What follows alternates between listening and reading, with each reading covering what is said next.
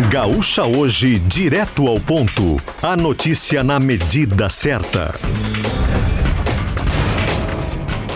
No sinal 7 horas, a equipe da Rádio Gaúcha mobilizada para conectar você com o novo dia. Governo federal lança hoje as regras do novo Bolsa Família. Gabriela Plentes. O programa vai pagar no mínimo 600 reais por família, mais 150 reais por cada criança de até 6 anos. O novo Bolsa Família também vai disponibilizar mais 50 reais para crianças acima de 7 anos e jovens com menos de 18. De acordo com o Palácio do Planalto, os valores foram pensados para atender de forma mais adequada às características de cada família. O repasse do benefício será condicionado a algumas regras, como a frequência escolar para crianças e adolescentes favorecidos e a atualização da carteira de vacinação. O lançamento do programa acontece na manhã de hoje em Brasília. Sonegação no setor de combustíveis chega a 2 bilhões e 300 milhões de reais nos dois primeiros meses do ano. Cálculo resulta de levantamento feito pelo Instituto Combustível Legal em parceria com a Fundação Getúlio Vargas. O estudo projeta prejuízo de 14 bilhões de reais ao longo do ano. Valor representa a metade dos recursos que a recomposição dos tributos federais sobre os combustíveis vai gerar até o fim de 2023. Após encontro com o presidente Lula ser cancelado, governador Eduardo Leite entrega ofício com 14 pedidos de combate à estiagem ao governo federal.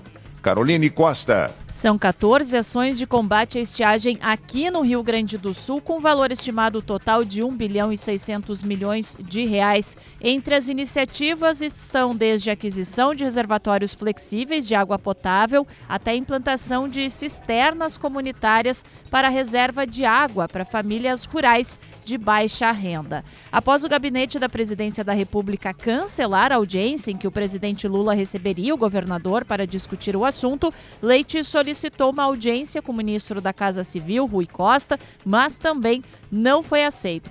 O Planalto ofereceu então um encontro com o ministro das Relações Institucionais, Alexandre Padilha, mas no fim nenhum dos dois puderam ter a reunião por questões de agenda. Eduardo Leite acabou sendo recebido por André Ceciliano, que é secretário especial de Assuntos Federativos da Secretaria de Relações Institucionais, e o governador afirmou que ainda busca um encontro com o presidente Lula para soluções em conjunto de combate à estiagem.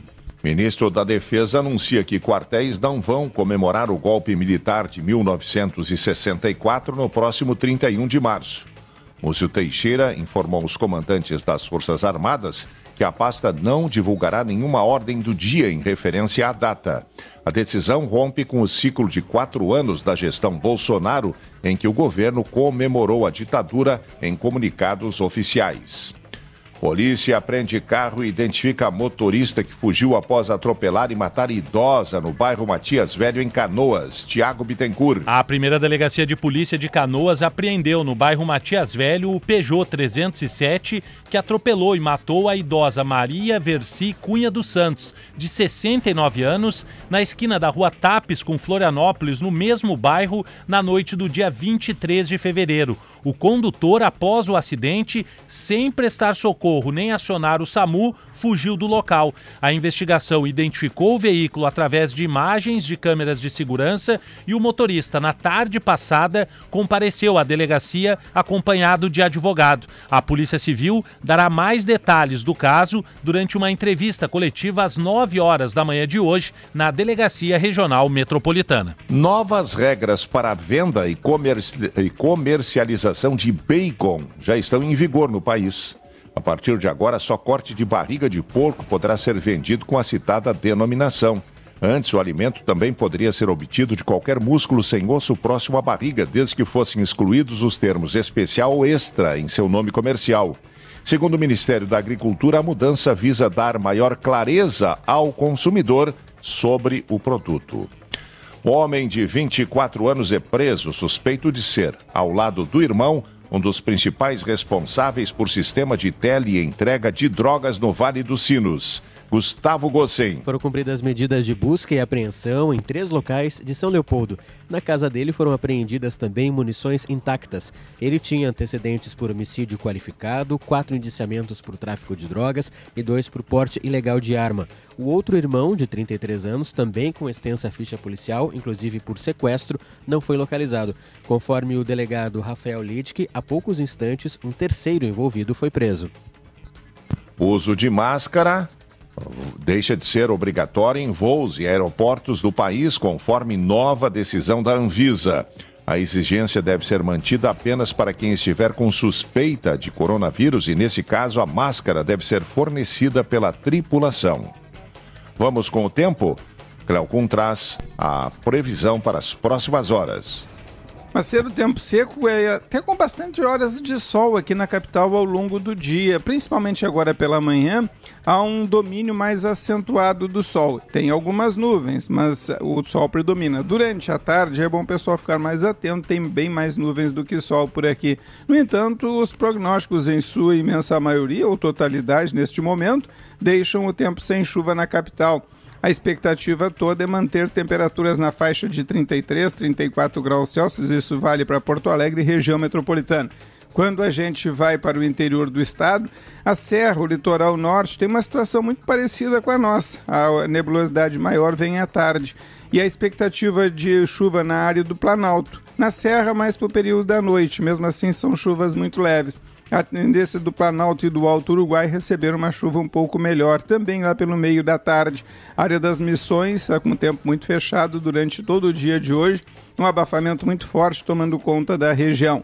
Na fronteira oeste já tem, previs... já tem pancadas de chuva desde o final da madrugada. Não são chuvas fortes, mas elas estão presentes e vão continuar. Boa parte delas vai em direção a Livramento, Bagé mas chega nestas áreas da campanha com intensidade fraca. Deve aumentar o volume de chuva mais para o final da tarde. Enfim, parte do estado tem chuva hoje e principalmente as áreas de fronteira com a Argentina um volume maior de chuva. Amanhã as chuvas vão atingir todo o estado, mas é mais para tarde e à noite. Na, na parte da manhã de sexta são poucos lugares. Já durante o final de semana a situação é bem mais complicada. Sábado chove a qualquer hora do dia, domingo também e principalmente no sábado com chance de chuvas mais volumosas aqui no estado.